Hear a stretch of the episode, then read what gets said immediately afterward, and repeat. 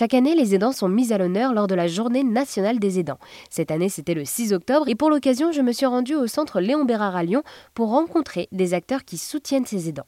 Un aidant accompagne au quotidien un proche en perte d'autonomie, malade ou en situation de handicap. Et à cet hôpital spécialisé en cancérologie, j'ai rencontré l'association lyonnaise La Pause Brindille qui s'engage auprès des jeunes aidants de moins de 25 ans. Cette association organise de nombreux événements pour mettre en lumière ces jeunes aidants, comme par exemple le Tribu Brindille Festival.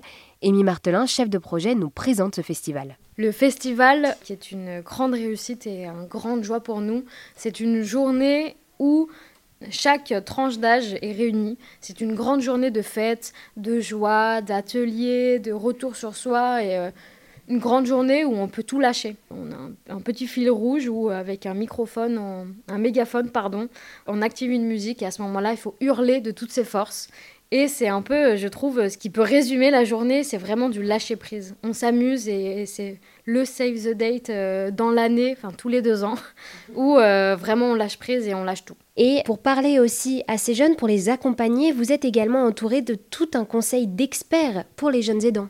Exactement. On a une, équipe qui est plutôt jeune et euh, le premier reproche qu'on va nous, enfin le semi-reproche qu'on va nous faire, c'est oui, mais en quoi vous êtes légitime? De, parler, de mettre des actions, enfin de, mettre en place des actions. Et à ce moment-là, eh ben, on retorque qu'on euh, on est accompagné.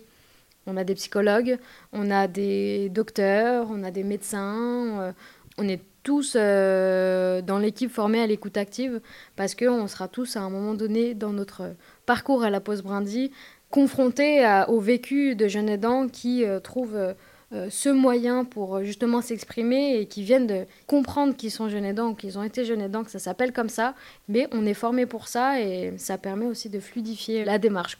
La pause brindille tente donc de limiter l'impact de la situation des jeunes aidants sur leur santé et leur vie sociale afin qu'ils aient la chance d'accéder au même choix que les autres jeunes.